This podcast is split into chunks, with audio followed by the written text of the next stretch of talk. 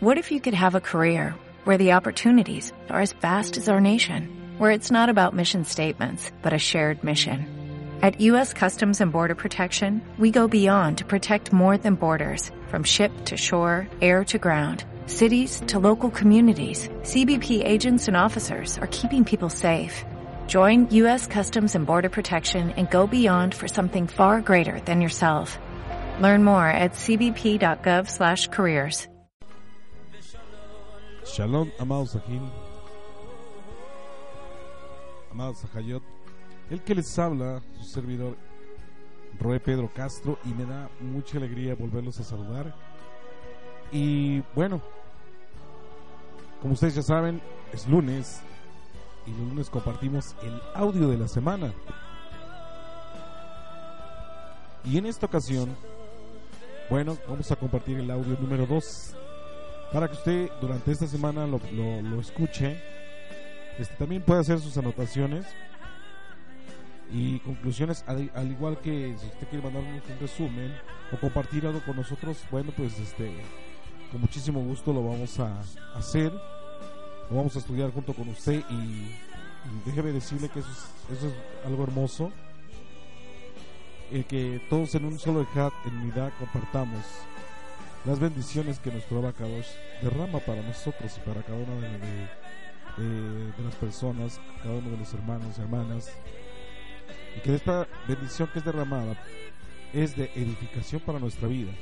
Así que lo invitamos entonces a que participe usted con nosotros. Bueno, tenemos un tema que para comentar el día de hoy. Dentro de ese tema también vamos a hacer partes aclaratorias, ya que hay algunos este Ajín y Agayot que nos han pedido que, que aclaremos un poquito este tema. Ya lo hemos hecho en otros estudios, pero bueno, vamos a estar, vamos a tocar este de una manera breve ciertos puntos para poder entender este el por qué debemos depositar nuestra confianza en un solo Elohim. ¿Sí? En este caso, eh, nuestro amado Hashem poderoso. ¿Sí? Entonces, vamos a comenzar. ¿Y qué le parece si hacemos una, una tefila? Amado Abacadosh, damos toda robar porque en su gran amor y misericordia usted nos permite iniciar una nueva semana. Le pedimos, oh Padre amado, que se esté bendiciendo este tiempo, que nos permita, Padre, el poder compartir siempre en armonía, juntos, todos en un y que ambos podamos aprender.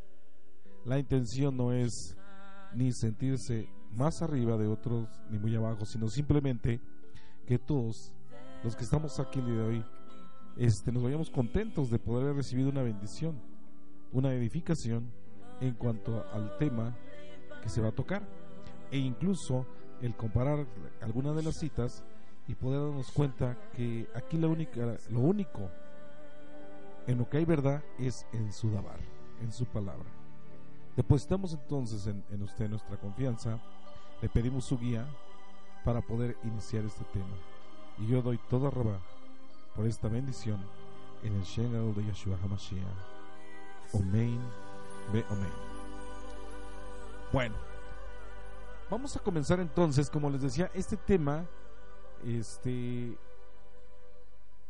le pusimos eh, nuestra confianza en un solo Elohim, ¿sí? Y bueno, al hablar de esta confianza es que obviamente no nos vamos a acercar a ninguna otra deidad, ¿sí? Solo lo vamos a hacer exclusivamente en el único Elohá de los Shamaim, el único creador de los cielos y de la tierra. Desde ahí tenemos que, que partir para poder entender que solo hay un solo Dios, para que usted me entienda. ¿Sí? Y usted lo puede ver exactamente desde el inicio en el Bereshit, en el libro de Génesis. Cuando Él creó absolutamente todas las cosas. Y es que de esa manera podemos entender que solamente tenemos un Elohim y un solo Padre.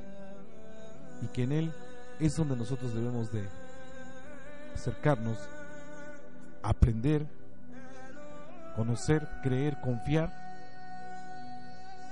Y más que nada yo creo que lo importante de todo esto es guardarnos en sabiduría cada una de las enseñanzas bellas que vienen en su Torah. Yo entiendo que hay muchas, hay muchas personas que son amistades mías y que son amistades de años y que siguen aferrados a una doctrina de la cual nacieron eh, desde sus, sus abuelos, sus padres, y que ellos mismos las, la han seguido a lo mejor como, como este, algo rutinario, como una eh, expresión de cultura, como una tradición. Entonces, en la mayoría de los casos, todos están aferrados a esa, a esa doctrina, a esa enseñanza. ¿Y a cuál es esa enseñanza que nos estamos refiriendo? Es al tema de la Trinidad. Ahora en la actualidad ya también muchos les llaman Trinidad. Y unos todavía más audaces le han puesto la biunidad. Pero habría que, que, poner en una balanza y ver si lo que les ha, lo que les ha sido enseñados e incluso a nosotros, a mí mismo, los que nacimos también bajo la tradición, crecimos a lo mejor con, con este, pensando y creyendo en eso, ¿sí? En la Trinidad. Y que, y que esa Trinidad, bueno, porque decía, nos enseñaba que eh, un Dios dividido en tres personas, en tres partes, por decirlo así. El Padre, el Hijo y el Espíritu Santo. Entonces, si hablamos de este tema, la Trinidad, la Trinidad y la Trinidad, pueden creerse que los argumentos que se, que, se exponen son veraces, pero vamos a ver si estos de, de veras son veraces o en algún momento quedan, quedan sin efecto. Muchos, muchos enseñan que, que el Padre y el Hijo son lo mismo. Son un, sol, un mismo Elohim. Hay otros que piensan, ¿sí? Que pues en realidad cada quien tiene un papel importante. Y hay otros que pensamos que los dos son de un mismo ejat, son de un mismo pensamiento. Y eso pues lo podemos ir explicando poco a poco a medida de que vamos ir viendo este estudio. Por eso es, es, es bueno siempre irnos a, la, a, a, donde está la parte fundamental, que es el Tanakh, conocido también como las, las Sagradas Escrituras, donde nos muestra el, al Padre, al Padre como el único Elohim. Como decía, hay, hay personas que usan tanto el Tanakh, o, podríamos decir el, el antiguo pacto, la Torah, y la hacen conjunción con el con el, lo que es el Brihadashah, el Nuevo Testamento, y de ahí sacan una conclusión para poder decir que son el mismo Elohim. Sí, y esto lo podemos ver mucho más enfocado en el Nuevo Testamento. ¿Sí? Manejando, pues en nuestro caso, que tienen a lo mejor el mismo poderío, ya que son que una misma divinidad. Yo no podría eh, eh, explicarles a ciencia cierta si existe una doctrina todavía más audaz que esta. Pero en muchos de los casos esto se puede sonar o puede llegar a tratarse como una enseñanza fuera de toda lógica. Algunos la han llamado impura y perversa. Pero, ¿por qué no vamos a ir poco a poco eh, adentrándonos en el tema? Porque, ¿qué dice la Torah al respecto? La Torah es muy enfática ¿sí? Y nos da como una firmeza absoluta, ¿sí? ¿Quién es el, único Elohim? Y para eso lo podemos ver en Deuteronomio 6.4. Cada que hacemos en nuestras oraciones en la mañana y nuestras oraciones en la noche, ¿qué hacemos? ¿Sí? Recitamos el Shema o el Shema Israel. Decimos, Hashem, nuestro Elohim, Hashem uno es. Amén. En otras escrituras dice, escucha Israel, Yahweh nuestro Elohim, Yahweh uno es. Aleluya. Amén. Hashem mismo, a través del profeta Yesayat o Isaías, declara, yo soy el primero y yo soy el postero. Y fuera de mí no hay Elohim. También dice, no hay Elohim sino yo. No hay fuerte, no conozco ninguno. Y también yo soy Hashem y no hay otro. Si vamos viendo ahí, vamos a ir él continúa en la enseñanza diciendo, yo soy el eterno y no hay otro. Aparte de mí no hay Elohim. ¿Sí? Dice en la escritura, yo te ciño, aunque tú no me, no me conoces, para que desde el nacimiento del sol y hasta el occidente se sepa que no hay nadie más que yo. Yo soy Hashem y no hay otro. Eso usted lo puede corroborar en el libro de Yeshaya 44, ¿sí? en los este, Pesukim del 6, el 8, 45, al igual que el, el Perec 5, Pasukim del 6 y 18.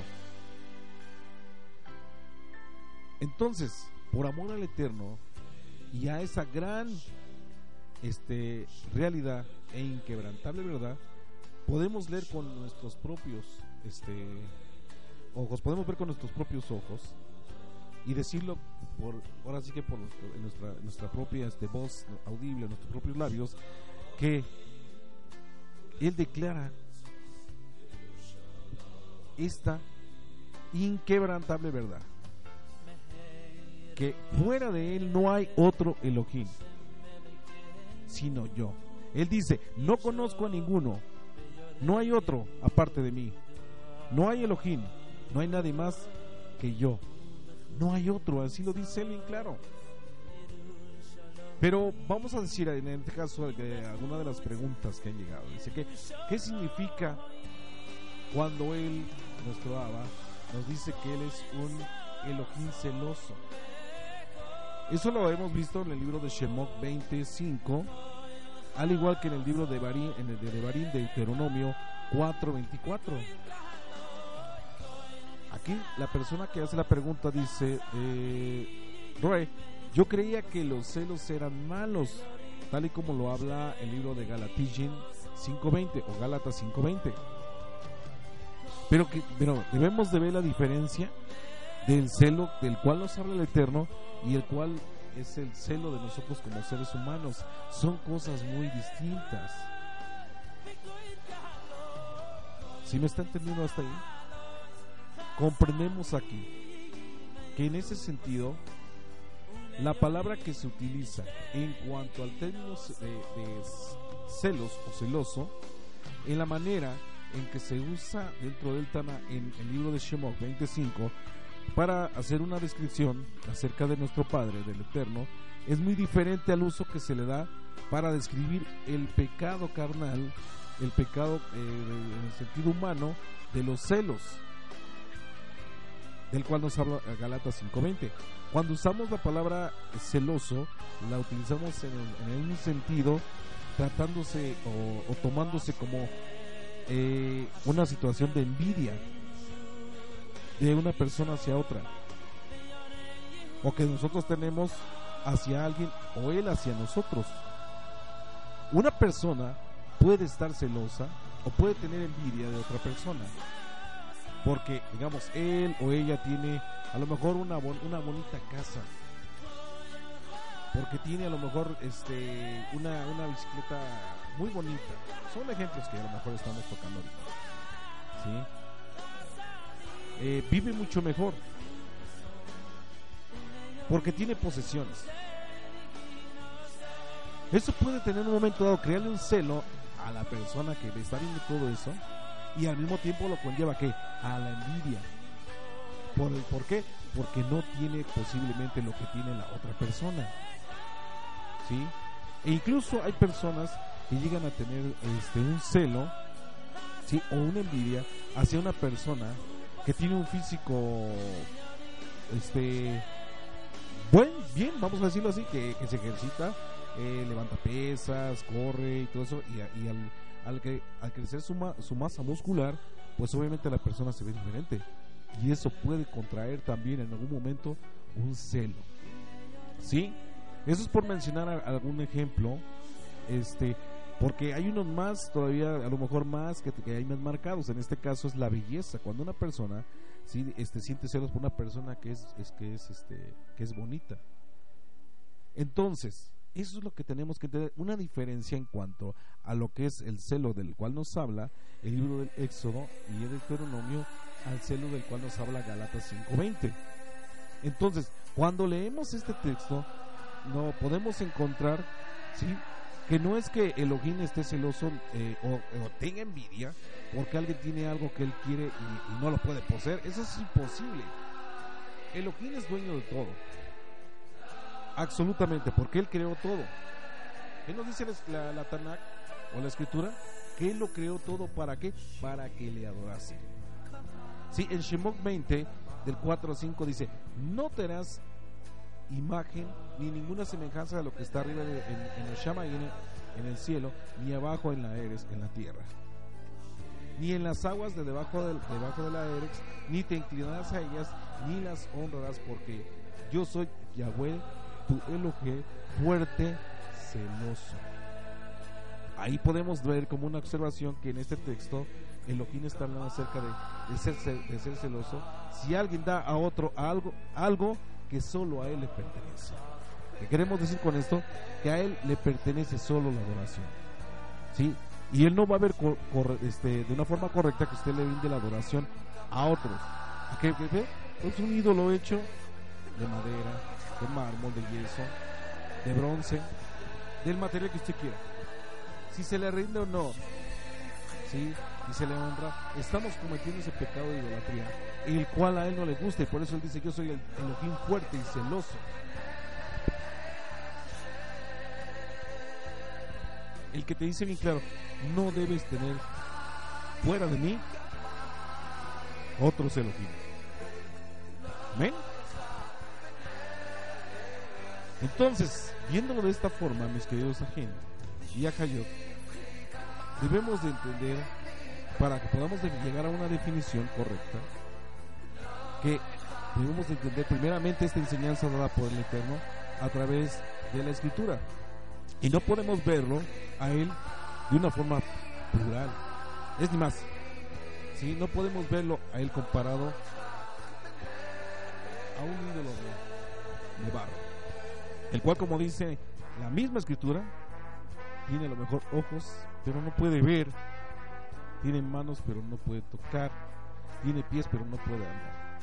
Y toda, toda persona o ser humano que, que participa en eso, en adorar a un ídolo inani, completamente inanimado, el cual lo tienen que cargar para poderlo trasladar de un lugar a, a otro, eso se convierte en idolatría, al igual que sigue estando completamente con una venda grande en los ojos y participando de esa falsedad. Todo, aquel, todo aquel ser humano que enseña esto, que piensa que esto es correcto y que además de eso lo enseña a otras personas, está cometiendo un acto de completa soberbia, altanería, ¿sí? y además de eso está cometiendo también un error también hay que debemos defender la grave ignorancia ¿por qué? Porque al, él, al rebelarse en contra del Eterno, ¿sí? él mismo está trayendo condenación a su vida. Porque se ha, se ha revelado en contra del mismo poderío Kadosh de nuestro Padre Eterno. Y todo aquel que se mete en contra de su nombre y contra su honor, ¿sí? está metiéndose en un grave problema. Los antiguos jajamín, los antiguos sabios y profetas de Israel, Israel, perdón, jamás percibieron la divinidad como una esencia compuesta. Antes bien muchos de ellos entregaron sus vidas por mantener la inexpugnable este emuna, ¿sí? Ellos entregaron sus vidas por no hacer ningún cambio, por seguir los lineamientos de Hashem y creer exclusivamente en esa moneda tan grande, que es la confianza absoluta en la única unidad del Eterno, con su hijo. Por eso, en esta importante confesión como es el Shema Israel, ¿sí? Shema Israel, Hashem Eloheinu, Hashem Echad, escucha Israel, Hashem en nuestro Elohim, Hashem uno es, se nos debe de quedar muy, pero muy claro quién es Hashem Todopoderoso. Vemos, por ejemplo, eh, vamos a, ir a la escritura, porque aquí es, también es donde, donde, entra otra pregunta. Y miren, en, en la escritura, en la, en la, podríamos decir que en la, escritura más común, es la RB este, 60, muchos mencionan esa parte en primera de Juan 5.7. ¿Sí? Vamos a ir para allá. La primera de Juan 5.7.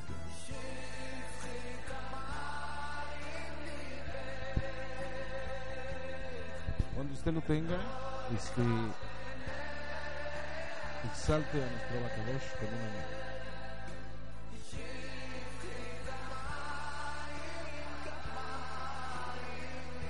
Amén. Bueno, ¿qué vemos aquí? Entonces, ¿qué dice? Porque tres son los que dan testimonio en el cielo. El Padre, el Verbo y el Espíritu Santo. Y estos tres son uno y tres son los que dan testimonio en la tierra. Normalmente casi la mayoría de las personas han sido este adoctrinados, vamos a decirlo así, por esta parte de la escritura, pero aquí hay una situación que se ha, se ha descubierto que muchas muchas este, citas de la traducción RB60 pues no vienen de la forma correcta. Entonces vamos a verlo en, más bien en una escritura que trae los nombres restaurados. Sí, y vamos a leerlo de, esta escritura que tengo ahora en mi mano, que es la BIN y lo vamos a ver entonces en el libro de Yohanan Ale, primera de Juan 5, 7. Dice, porque tres son los que dan testimonio, el espíritu, el agua y la sangre, y estos tres concuerdan en uno. Amén.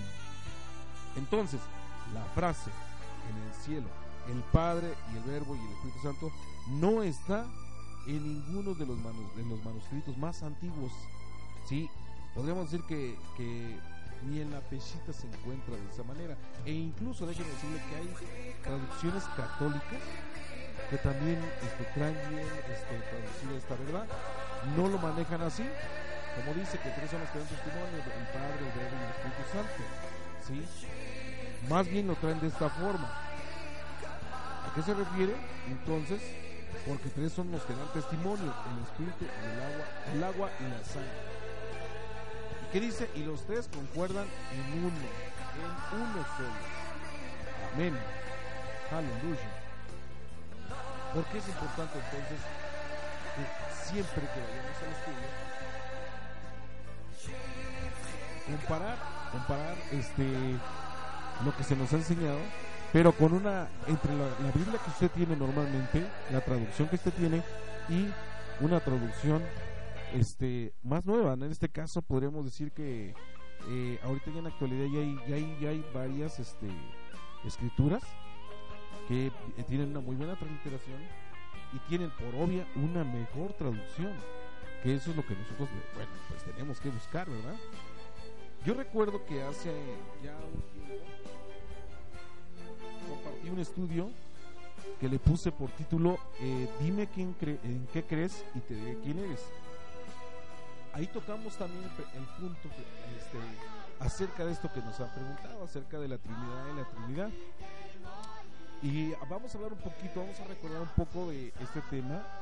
Sí, ya no me acuerdo exactamente en qué mes lo compartí, pero eh, yo recuerdo que sí lleva por título, dime en qué crees y te diré quién eres. Y veíamos dentro de ese estudio que existe una gran cantidad de personas, vamos a hablar en este caso de los no creyentes, ¿sí? Que estas, por ejemplo, tienen, una, tienen su propia ideología. Eh, sabemos que en ellos constituye un grupo muy reducido en cuanto a la estadística mundial. Muchas veces hemos escuchado la pregunta, decíamos, que esta pregunta es la que muchos hacen, pero esta pregunta está mal hecha. Cuando dicen, ¿crees en Dios? Pero cuando, nos, nos, detenemos un poco y pensamos, nos damos cuenta que esta pregunta está hecha de una forma este, incorrecta. Porque más bien si queremos preguntar acerca de nuestro Padre este, poderoso, mm, tendríamos que hacerlo de una forma aún mejor y más correcta para dirigirnos hacia Él. Entonces, ¿cómo podemos, cambiar esa forma de esa pregunta? En vez de decir, ¿crees en Dios? Podríamos, ¿por qué no preguntar mejor? ¿Qué concepto tienes acerca de Dios? ¿Por qué? Porque la mayoría de las personas no creyentes piensan que el sinónimo de toda persona religiosa es que es caminar en ignorancia. Casi esa, la mayoría de las personas, en este caso el grupo de los ateos, ven a las personas religiosas como ignorantes, en, incluso en muchos de los casos como retrógradas. Y que todos sus conceptos se basan en una sola palabra, llamada. Porque así hemos preguntado a muchísimas personas, bueno, cuando se acercan y nos hacen preguntas, nosotros les decimos, a ver, ¿Qué tienes tú este, que explicarme? O, o dame tu propio concepto de la palabra fe. Y ahí es cuando en realidad nos sacan fe y nos, nos llevan a la escritura. Y nos dicen ahí este, una frase que se saben ellos ya de memoria. ¿Sí? Pero en realidad yo quisiera ahí que fuéramos un poquito más allá. Que me explicaran bien, bueno, ¿qué es la palabra fe? Yo creo que para eso es importante acercarnos a la rama original, ¿sí? A, lo que en realidad podemos decir que, de donde podemos aprender bastante acerca de, estas palabras es acercarnos, a, en este caso, al judaísmo. El judaísmo tiene un concepto muy bien definido acerca de la palabra fe, que nosotros también conocemos ahora en la actualidad. Estamos en las raíces hebreas, la conocemos como emuná entonces, ¿qué podemos decir a esto? Que la gran mayoría de las religiones que están por todo el mundo, por decirlo así, o la, mayoría, están basadas en un sistema dogmático. ¿Y a qué nos referimos con esto cuando decimos dogma? El dogma es, por ejemplo, es el concepto errado del significado creer. Este carece de mucha consistencia, carece de mucha lógica y carece de raciocinio, porque esto es impuesto como una realidad. Vamos a ver un ejemplo. ¿Por qué no podemos aceptar eso cuando, cuando se habla de la Trinidad o de la Trinidad? Algunos dicen que, que Dios, algunos así porque usted me entienda, algunos dicen que, que, Dios es un individuo, un individuo, perdón, dividido en tres sin embargo, podemos darnos cuenta que el planteamiento está completamente fuera de la realidad y de toda lógica. ¿Por qué? Porque eso, si lo vemos de una forma matemática, está completamente fuera de toda lógica. ¿Y por qué decimos esto? Bueno, vamos a comentar. ¿Será posible creer que, que uno sea igual a tres? ¿O que tres sea igual a uno? Tendríamos que ver eso, porque entonces, si fuese eso cierto, entonces las matemáticas estarían mal. ¿O cómo podemos decir que del 1 del nos vamos a saltar al 3 y del 3 nos vamos a bajar al 1? Eso ya no podría ser. Por eso se lleva un conteo 1, 2, 3, 4, 5, por decir un ejemplo. Entonces no podemos decir que 1 sea igual a 3 o que 3 sean igual a 1. Además, como decíamos en la enseñanza, mencionábamos ahí también que muchas personas hacen esta relación e incluso hacen cuadros o representaciones en eso, en las cuales ponen la Trinidad de esta forma. Ponen a un viejo, un joven y una palabra. Esto, amados, aquí también está fuera de toda lógica, fuera de cualquier raciocinio. Pero ¿qué pasa si hubiese un valiente que, que, quisiera refutar esta enseñanza? Obviamente se trataría de loco, de hereje. Por causa de eso incluso puede encontrar hasta la muerte. Entonces, cuando algún, por ejemplo, algún líder religioso que comparte estas ideologías en su comunidad o en su congregación, ¿sí? incluso se le ha llegado también a preguntar a él acerca de lo que él piensa y de lo que enseña. Entonces, ¿qué dicen aquellas personas que enseñan esto? Llegan a decir, es que este es el gran misterio de la fe. Pero hasta ahí queda, ya no van a dar respuesta. Este es el gran misterio de la fe. Por eso nosotros hemos, nos hemos dado cuenta y con base y con un gran fundamento de que esta ideología carece completamente de una verdad y es completamente tambaleante. Además que está fuera, fuera de toda lógica y no tiene ninguna base, ningún fundamento sólido que la sustente. Por eso es a lo que nosotros llamamos seguir una enseñanza dogmática. No podemos creer entonces que eso sea la base como para que uno lo tome como una verdad absoluta y lo enseñemos también, o sea, no podemos, no podemos entender esa parte. Por eso no, no, no, es, no nos corresponde a nosotros enseñar una cosa como esa. Hemos enseñado, por ejemplo, sí, dado una explicación correcta, el por qué, sí, el Padre, el Padre Yahweh, nuestro poderoso Elohim, es, Él es el, es nuestro único Elohim. El mismo Yahshua lo dijo. En algún momento Él lo mencionó. Y para eso pues tenemos este eh, citas que, que nos pueden ayudar en cuanto a eso. Porque Yahshua mismo reconoce quién está en el trono. Y eso usted lo puede ver en Hebreos 1.10 si quiere ir apuntando algunas citas que usted puede hacerlo. En Hebreos 1.10 este, nos habla de la obra de la creación de Yahweh. ¿Sí? Y en Hebreos 1.8 el mismo Yeshua reconoce quién está en el trono. ¿sí? Porque debemos de también hacer este énfasis en esto. En el en los Shamaín en el cielo no hay tres tronos. Para que no le digan que que por eso está el Padre, el Hijo y el Espíritu Santo ahí sentados. No.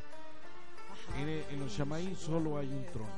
Por eso Yeshua en Hebreos 1.8 reconoce eso, que Yahweh nuestro Elohim es el único que está en el trono. En Efesios 4, 6, del 6 al 7, ahí mismo dice, un solo soberano y un solo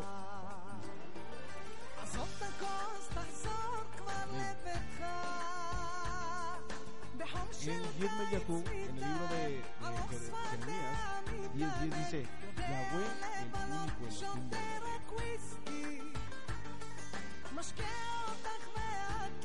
Por eso es que cada, cada, que, en cada ocasión que nosotros también, cuando hacemos alguna oración, alguna tefila, al final siempre debemos de dar, de, debemos de dar gracias siempre en el nombre del Padre. Es importante hacerlo y recordar siempre el Shema Israel.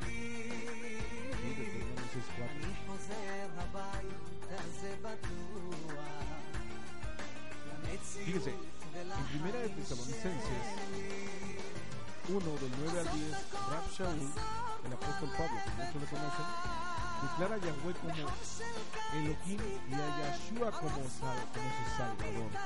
Amén. Entonces, ¿quién, cuál es el rol del Padre? Es el único Elohim. Y Yahshua es nuestro Mashiach, es nuestro Salvador. ¿Quién es? El que se va a sentar en el trono de David Carmelo cuando venga en su retorno a esta era.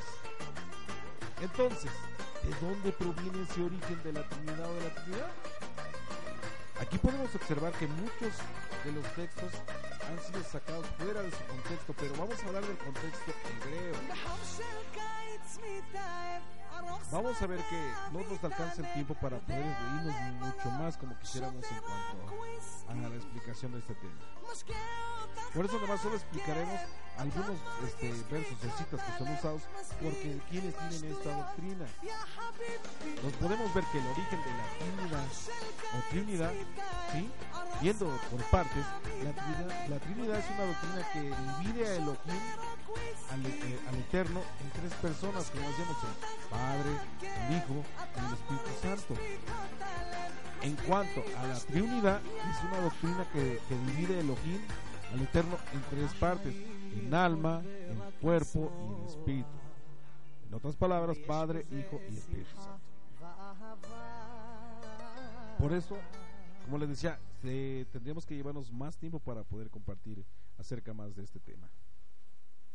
Usted mismo también puede buscar entre lo que es el internet, pero busque, busque en el internet este, páginas serias en las cuales también usted encuentre la ayuda acerca de la Trinidad, de la Trinidad. Entonces, por eso es que en este, en este audio, en este estudio, el principal objetivo es demostrar que no hay bases ni en el Tanakh, que muchos este, han llamado el Antiguo Testamento mal hecho porque en realidad es el Tanakh, el antiguo, el antiguo pacto, por decirlo así, que el nombre más correcto es Torah. ¿Sí? Entonces, ¿qué vemos? Que aquí por esto pues, vamos a demostrar que no hay bases, ni en el Tanakh, ¿sí? ni en los, en los primeros este, escritos de los primeros discípulos, como muchos lo conocen como el Nuevo Testamento. Nosotros lo conocemos como el Big No hay nada para probar la doctrina de la Trinidad o de la Trinidad y todas las que se parezcan, es decir, déjeme decirle que nada de lo que usted vea o le hayan enseñado es doctrina hebrea o es enseñanza hebrea. ¿Sí? Entonces, entendemos una cosa, no podemos decir que esta enseñanza sea correcta. Estas enseñanzas en cuanto a la Trinidad y a la Trinidad no son hebreas, porque en realidad estas doctrinas si son de otras creencias y de otras naciones, pero nada tiene que ver con la creencia de Israel, en la, en la tierra de nuestro Padre amado. Por eso dice, Shema Israel, Adonai Eloheinu, Adonai Escucha Israel, el Eterno nuestro Elohim, el Eterno uno es. Entonces, entendamos que tanto nuestro Mashiach como sus discípulos y como sus demás emisarios, los demás Sheliat, en un principio todos ellos que, eran eran hebreos. Y tenían un entendimiento ¿sí? de la Tanakh. Podríamos decir que bastante. Por eso era absurdo este, comprender entender una enseñanza fuera de esta que vinieran a enseñar algo que no venía en la escritura cuando nuestro amado Mashiach Yeshua vino a esta que él vino, ¿cuál fue eh, una de las encomiendas principales por parte de Hashem? Era la de hacer regresar a su pueblo amado, lo que se conoce como Teshuvah, el retorno, el verdadero arrepentimiento. Y él no vino a enseñar ninguna otra cosa, ¿sí? Solamente la enseñanza correcta que vino a hacer fue enseñar los principios correctos y fundamentales de la Torah. Era regresar él dijo a mí, claro, dijo, a mí no me han enviado sino las ovejas perdidas de la casa de Israel. Entonces, ¿de dónde sale la enseñanza que dice? Ah, es que como los judíos no quisieron hacer caso, él por eso mejor se fue y le habló a los cristianos. Eso no puede ser correcto. Eso es absurdo. ¿Sí? Eso también carece de una perspectiva correcta hebrea. Por eso es necesario saber cómo pensaba un hebreo del primer siglo, saber cuándo se originó este, la iglesia que se le conoce la como. Esto podemos decir que fue mucho después ya de la, de la partida de nuestro Yeshua. Y estas congregaciones nuevas jamás fueron dirigidas por hebreos. Podríamos decir que más bien estas fueron dirigidas por personas de pensamiento romano. ¿Por qué? porque en ningún momento tampoco se apegaron a los verdaderos escritos hebreos, sino que basaron su enseñanza en las completas traducciones griegas. Pero ahí tenemos una explicación. El griego también es, limpio y puro. Pero ¿qué hizo? Llega a manos de Casiodoro de, de, de, de, de Valera y ellos cambian completamente el verdadero sentido, el verdadero sabor del hebreo, cambiándolo y haciendo su propia interpretación ya no las hicieron desde una perspectiva hebrea, sino lo hicieron las escrituras desde una perspectiva griega, que llenándola completamente de errores, ¿sí? Y de esos son numerosos errores y que hoy en día son los que rigen a los movimientos evangélicos. Y ellos siguen enseñando como doctrina, como filosofía, todo lo referente a la enseñanza de Roma, ¿Sí? ¿En qué? En una filosofía griega. Entonces, cuando alguien desde muy pequeño, desde joven, aprende todas estas enseñanzas que rodean a la Trinidad y a la Trinidad, que podríamos decir que llega en un momento que ya todos los le llega a creer y lo forma como ya parte de su persona y lo anida en su corazón. ¿Sí? ¿Qué le enseñan? A creer y amar a, la Santa Trinidad. ¿Sí? A enseñar, le enseñan también a amar a la Madre de Dios. Y que de ahí proviene también la enseñanza después de que un Dios en tres personas. Entonces, ¿qué decíamos? El Padre, el Espíritu, el, Padre, el Hijo y el Espíritu Santo. Entonces, si vemos uno más uno más uno igual a tres. Y tres es igual a uno. Ahí entra la interrogante, la interrogante grande. ¿Cómo es posible que de 1, 1, 1 nos da la suma de, de 3 y ese 3 después se convierte en uno, en uno solo?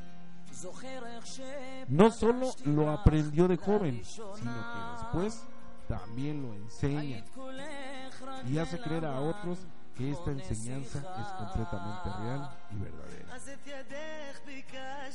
Yo creo, amados aquí, que es importante que nosotros veamos si en realidad esto, esto es, completamente correcto.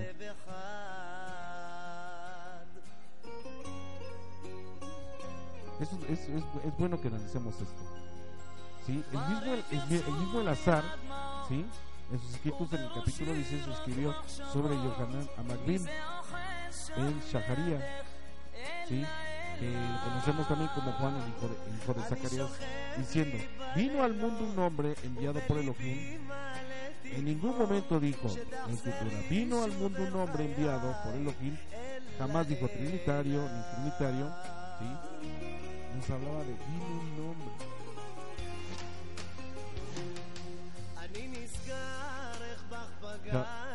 Se dijo vino un, hombre, no dijo vienen tres en uno en.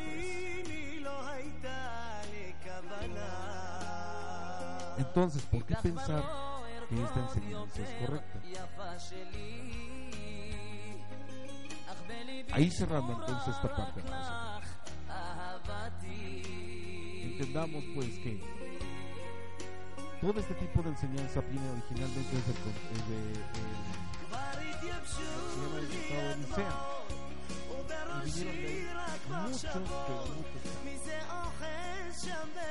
Por eso nosotros no podemos enseñar, no podemos entender que, porque, que nosotros traigamos ahora a la emuná hebrea enseñanzas antiguas fuera de todo contexto. Imagínense que ahora nosotros estamos en la emuná hebrea enseñemos Trinidad o Trinidad. En ese caso, pues no salimos de donde estamos y nos volvemos a regresar a ese cautiverio. No, ya no, el Eterno precisamente nos sacó de ahí y dice, ¿por qué? Porque no tenemos que regresar atrás.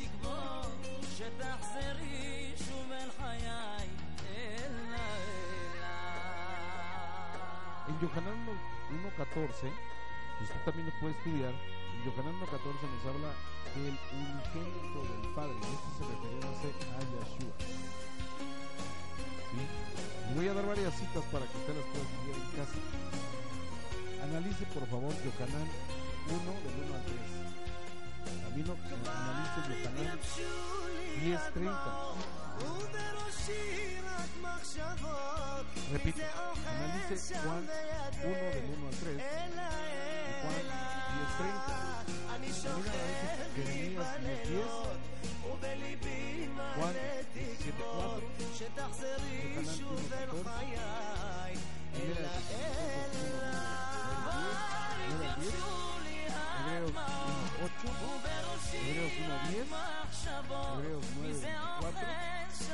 Efesios 4 del 6 al 7, Gálatas 4, 6, 4 del 6 al 7, Primera de Corintios 8, 6 y principalmente el Ismael Israel, Deuteronomio 6, 4. Y verá que eh, basándonos en ello, usted va a encontrar muchas cosas que, que, que van a abrirle ese entendimiento para que ya no se siga compartiendo una enseñanza completamente errónea. Pero claro, si usted lo va a leer de una escritura completamente tergiversada, pues vamos. Por eso lo más correcto hacerlo es de una, de una escritura restaurada, que contenga los nombres y que vea usted también que viene limpia, que viene eh, de mejor, o sea, de una forma este, mejor traducida. Y entonces, vamos, acompáñenos por favor a Primera de Corintios 8.6. Dice aquí en, en, la escritura, sin embargo para nosotros no, has, no hay más que un solo Elohim, el Padre, de quien proceden todas las cosas y para quien vivimos, y un solo amo, Yeshua y Mashiach, mediante el cual existen todas las cosas y por medio de quien vivimos también nosotros. Amén, aleluya. Dígame usted qué parte de la escritura dice que nos hable de tres. Nos habla bien claro de eso. Y lo voy a repetir. Sin embargo, para nosotros no hay más que, ¿qué? No hay más que un solo Elohim. Refiriéndose a quién? Al Padre, de quien proceden todas las cosas y para quien vivimos. Y un solo amo, un solo Adón, un solo Señor, para que usted me entienda.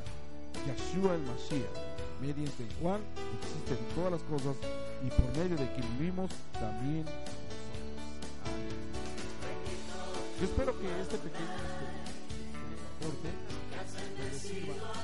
Eh, si no, pues busque también en el estudio completo que pusimos eh, en YouTube, en nuestro blog, en nuestro canal, en nuestras páginas, donde está el tema de dime qué crees y te diré quién. Y téngalo por seguro que le va a ayudar mucho. Bastante. ¿Por qué? Porque hay una enseñanza hebrea que dice, porque contigo está el manantial de vida, con tu luz veremos que Abba Yahweh les guarde y les bendiga. ¿Sí? En esta semana, que se ha traído, que se ha traído que les ayude siempre a cumplir metas y objetivos en todo lo que ustedes tengan pensado hacer en estos días y en un futuro. Nuestro Padre nos ama, nos